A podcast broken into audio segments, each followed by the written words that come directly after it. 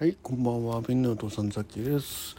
え今日は1月19日、あ、トークの日だね。はい。えー午前3時34分。えー昨日のね、えっ、と9時前、8時台ぐらいかなに1回収録上げてますけどね。あのエキストラエキストラ行って帰ってくる途中で眠くなっちゃったんで、ちょっとコンビニでね、ちょっと休んでますっていうところで、はい。で、まあ、なんだかんだねまたそれから出発して、えー、睡魔はさらにパワーアップしまして やばいこのままだと絶対意識不明で走ってしまうぞと、ね、大事故になる可能性あるなと思ってコンビニをね探しながら、えーそれでもやっぱ10分ぐらい走ったんですかね、うん、結構長い時間に感じましたけどね。眠気と戦いながらですね。ふっとこうふっふっと打ちそうなのをね、えーもう寄せて止めちゃえばよかったんですけどね、うん。まあ、でもなんだかんだコンビニ見つけて、えー駐車場に入れて、えー目をつぶったら2時間半寝ちゃいました、ね、コンビニ怒られちゃうね。長時間駐車ねいけないけどね。まあそれで混んでなかったんでねあれだったんですけどふっと目が覚めたらねあもう11時やんなんて感じだったですね。はい。そうそう。ね。まあそれからね目が覚めた瞬間ちょっと何が起きてたか分かんなくてですね。なんか2日後にワープしてんじゃないかなと思ったんですよ、えー夜ね、えー20日の日の、うんえー現場に向かう途中でコンビニで仮眠しちゃったのかなと思ってね、えー自分がどっちに進むんだろうって、まあ、カーナビを見てね。あそうか、えー実家に帰る途中だったんだってね気がついてね、えーでもちょっとしばしばらく目が目を開けてもねなんかピントが合ってなかったですね。はい。まあ、それからそそくさと帰ってきて、まあ、11時半ぐらいにはね、あの実家に着きましてはい。そんでちょっとね、えーもらってきたロケ弁ねあの晩飯用のロケ弁すげえ豪華なやつをね、えー食べながら、えー酒を飲んでね、うん、でちょっと、えー朝の連ドラとか。あと今なんかドラマ10かなあれ。なんかあのサバサバ女子の、えードラマやってましたね。これまた面白いですね。2週目入ってるんですけど。あの人のなんだろうね。あのロロバートとかに似てるね。なんかあの男の芸人さんに似てる人で最初その人が演じてんのかなと思ったらね、まあ、明らかに女性の方だったんでもうなんかすごく、えーうん、慣れきって ね、えーやられてるのでね、まあ、なんか国苦しいんですけどね。肉あのまあ、えーこのこの人のことを好きになるまであと何日ってね最後に毎回あのテロップが出るんですけどあまあテロップというか文字が出てねあ最後はすごく好きになっちゃうんだとか思ってね、うん、でまたその前に出てくるね方々がすごく対応が面白くて、うん、なんか、まあ、極あまりにも極端だけども多分ここれに近いっていうかこれのね10分の1ぐらいの方いるんかなと思ってます。で見,、ま、見てね。楽しんでますけどはい。そんなこんなでねなんだかんだしてて、えーまあ、3時半になってしまいました。まあちょっとねかなりコンビコンビニで寝たのが効いてて眠くないです。ここでちゃんと寝りゃいいんだよね。また明日もね明日というか今夜ままた昼間、えー活動した後また、えー今度足利に向かうんでね、うんまあ、ちょっとその辺をね、えー早く寝たいなと思いつつちょっとある方のねラジオトークの、えーライブまああの0人だったのかな、うん、来てる方がね。で入ったら10分過ぎぐらいでね、うん、したら他の方もう一人入ってきてちょっといろいろあ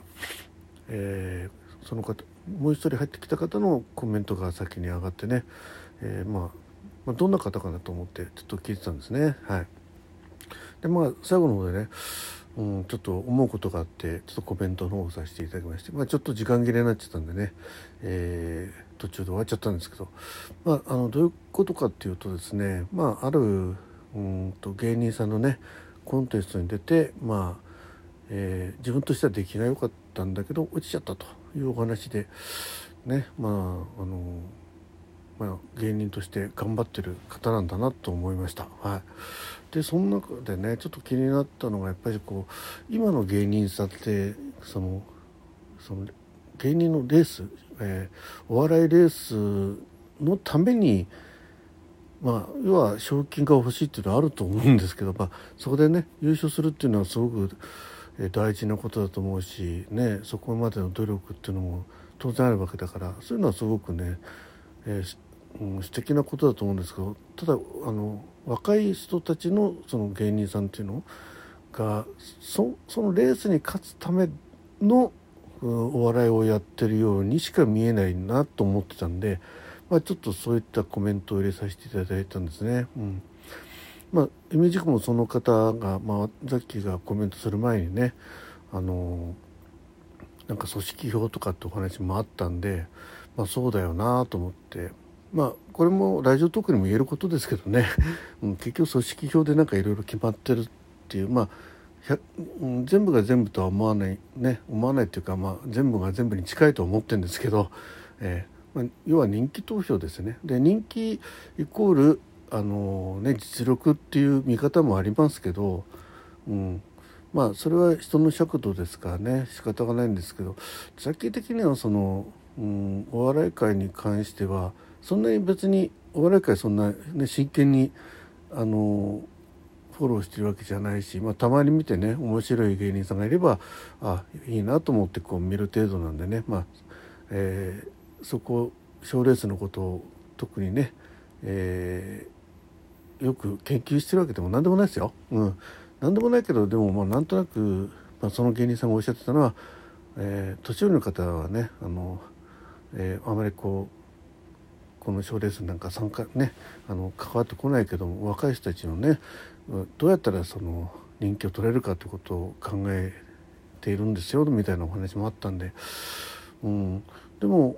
うん、まあ賞レースは賞レースとしてまあザッキーが何を言っても仕方がない話で現実ねそこで一つの産業として成り立ってるわけですからあいいんですけど。そのまあ芸人さんあの今日ねあのラジオトークでやられてた芸人さんにもしその時ちょっと伝えたいなと思ったことがあったんでこの収録を上げるんですけどあのまあ10年ぐらいやってきて、まあ、なかなかね、えー、うまくいってないと、うん、なかなかこう人気が出ないね、えー、で若い人たちの気持ちをどうやってつない、えーえー、自分にね向けさせてそこで勝てるようになれるかっていうことを思い悩んでいるんですけどもまあそろそろねその、まあ、まあ芸人さんっていうのは多分売れた売れたら勝ちみたいなところあるんでね売れない人はもう全然もう、えー、そういう扱いにもならないし、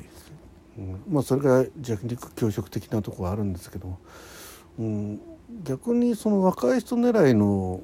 芸を見をねそのやるよりはその今その賞レースにこうちょっとこう疲れてる、まあ、年配者向けにあの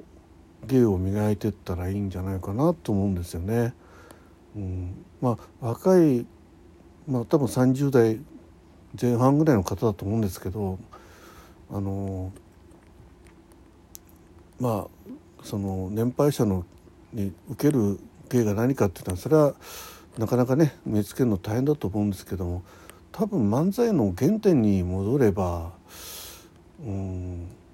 まあ年配者の方もねこう聞いててあなんか懐かしさもあるだろうし楽しさもあるだろうし、まあ、ちょっとそのライブの中で聞かれたのはねじゃあザッキーさんはどんな芸人さん好きなんですかって言われたんだけど、まあ、正直今の芸人さんのこと全然知らないからね、うん、ザッキーは知ってるのは安しえー、安清とかねあとダブルケンジさんとかね、えーまあ、新しい方で言ってもなんだろうねあの、えー、ミルクボーイ、うん、あの辺あの、うん、ああいうのはちょっと好きだなと思って聞いてますね。まあ、あまあ自ら率先して聞きはいかないんですけどやってればねあミルクボーイさんって面白いなとかあとはあれですよね中川家さんとかねあのっぱり中川家さんにしかできない芸風ねありますよね。うん、ミルクボーイさんもそういうねなんか一つの、うん、まあ定型があって聞いてて安心だしでこうよくそういうところ気づいたなとかね、うん、な一つのことをそこまでこう追求していく、えー、芸風っていうのはいいなと思うしね中川家もねやっぱりその、えー、お二人のねあのキャラが生きてるし、うん、ただなんかこう勢いだけじゃないよっていうのはありますよね。聞きたいなと思う芸風ですよね。うん。まあ、今のね賞レースの方々が勢いだけかどうかは知らないです、まあ、それぞれねネタを一生懸命考えてねそのまあやってんでしょうけどね。だからさっきもエキストラとしてねあのいくつかそういったあの芸人さんがねこう勝ち上がっていくっていうような